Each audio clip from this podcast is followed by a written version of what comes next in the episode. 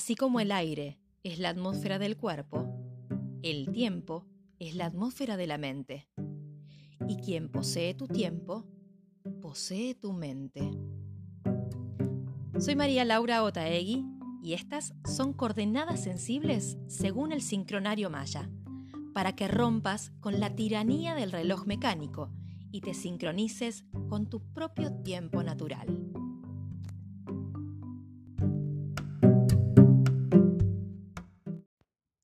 ¿Cómo están? Bienvenidos a las coordenadas sensibles para estos tiempos sin tiempo. La cosa viene así. El pueblo maya tenía mucho conocimiento del tiempo y su relatividad. Lo sigue teniendo porque no se extinguieron. Ellos crearon un montón de calendarios. Hay uno que es muy especial que se llama Solkin y da cuenta de los ciclos que atravesamos los seres humanos a lo largo de nuestra existencia. Según esta cuenta, Hoy estamos terminando dos ciclos al mismo tiempo, uno más pequeño de 13 días y otro un poco mayor de 52 días. Por lo que hoy nos toca trascender no solo el camino del Sol, sino también los otros tres caminos que iniciaron la rueda. ¿Hasta acá me siguieron? Empecemos con el Kin Maya del día.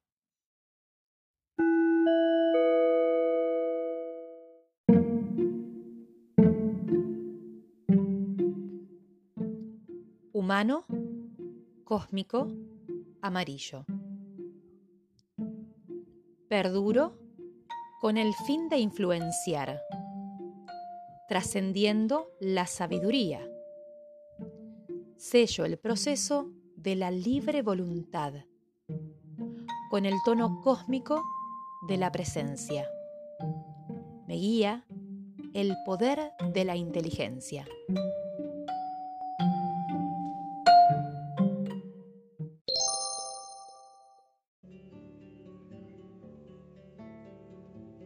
Trascendemos en el tiempo influenciando la libre voluntad. Este es el último episodio de la serie del Camino del Sol.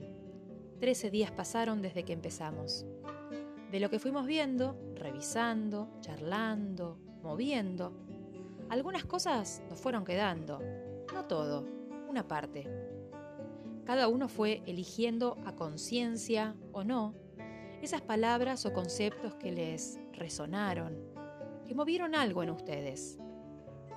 Todo este camino tuvo la intención de madurar el amor que sentimos hacia todo lo que es vida. La vida en nosotros principalmente, tu propia experiencia de ser vos, así como sos, con tus luchas internas, tus contradicciones, tus búsquedas, tus deseos e ilusiones además tu forma de vivir la vida, tus características, buenas o malas, no importa. No es fácil esto del libre albedrío. Se supone que las personas tenemos naturalmente libertad para tomar nuestras propias decisiones sin estar sujetos a presiones, necesidades o limitaciones o a una predeterminación divina.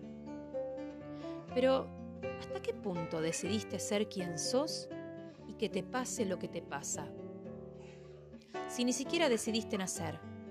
Bueno, hay algunos que piensan que sí decidimos. Como que nuestra alma desde otra dimensión dice, ¿y si me hago humano una temporada? A ver, ¿qué par de humanos están procreando? Allá, esos dos. Dale, vamos. Total es un rato nada más. No me suena que sea así. Pero andas a ver. Bueno, por ahí la cuestión pasa por poder determinar qué cosas de tu existencia sí podés elegir. Tal vez no elegís el lugar donde naciste, ni la familia a la que llegaste, ni las circunstancias sociales y económicas que te rodean, tampoco el tiempo histórico que te tocó vivir.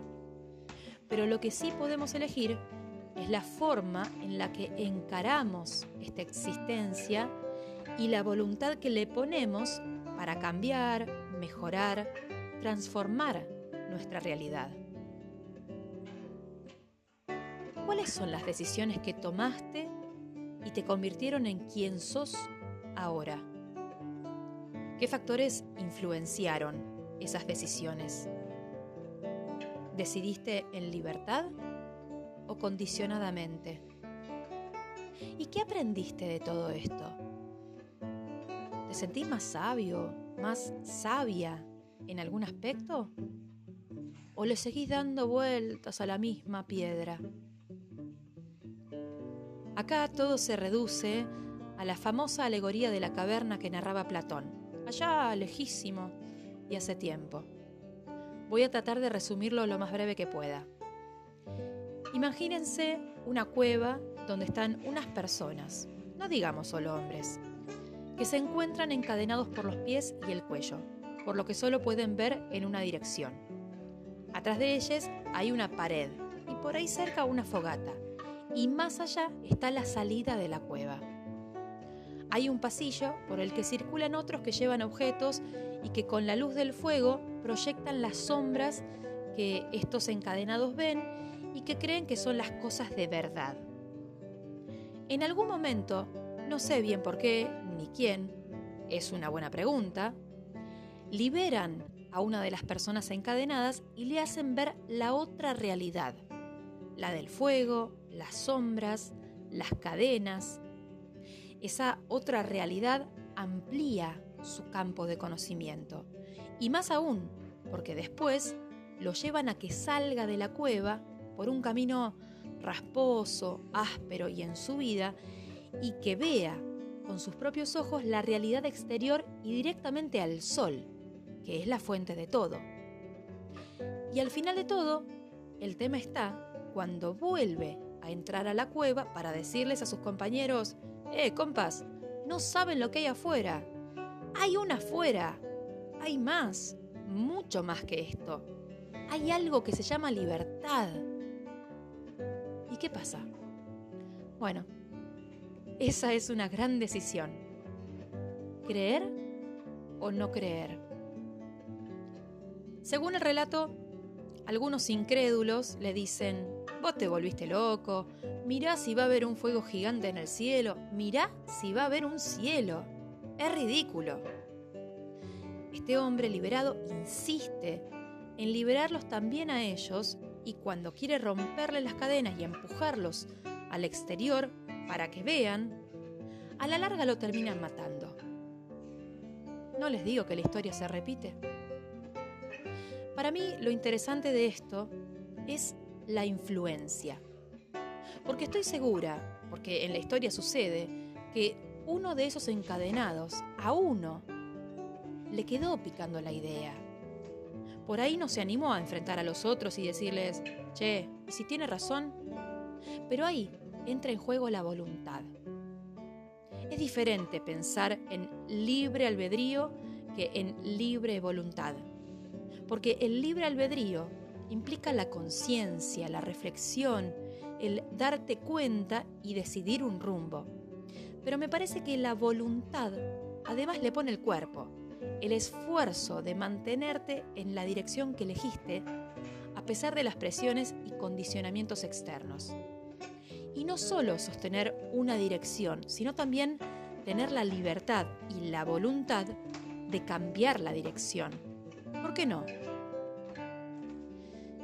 Este es el final de un camino que nos llevó a revisar qué tanto valor le damos a nuestra original forma de ser, cuánto nos amamos verdaderamente a nosotros mismos y también qué tanto dejamos a los otros que sean lo que son y los amamos en esa forma de ser. No hay que empujar a nadie y no te dejes empujar porque todos tenemos nuestros procesos, nuestros tiempos, nuestras búsquedas.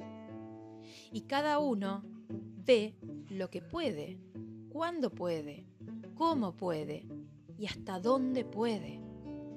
Y también cada uno ve lo que quiere, porque eso también es una decisión. Hoy les voy a dejar una sola frase, que la leí en el muro de una persona que sigo en las redes sociales y es una gran artista.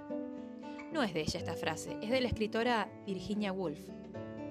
Pero al caso es lo mismo, porque ¿Acaso tienen dueño las palabras? De todo esto que pasamos juntos, elijan qué cosas perduran en ustedes y qué otras dejan para el recuerdo, para otro momento. Porque en el próximo episodio nos embarcamos en otra gran, gran aventura. Elijan hoy qué van a poner en su equipaje.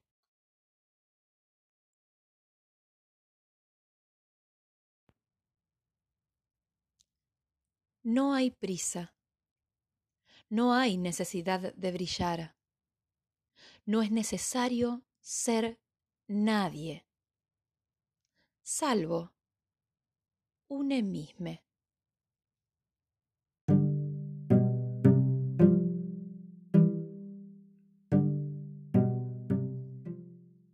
Cada día una energía.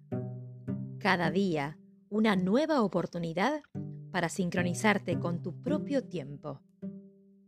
Soy María Laura Taegui y estas fueron las coordenadas sensibles según el sincronario Maya. Seguinos en Spotify y Anchor. Hasta la próxima.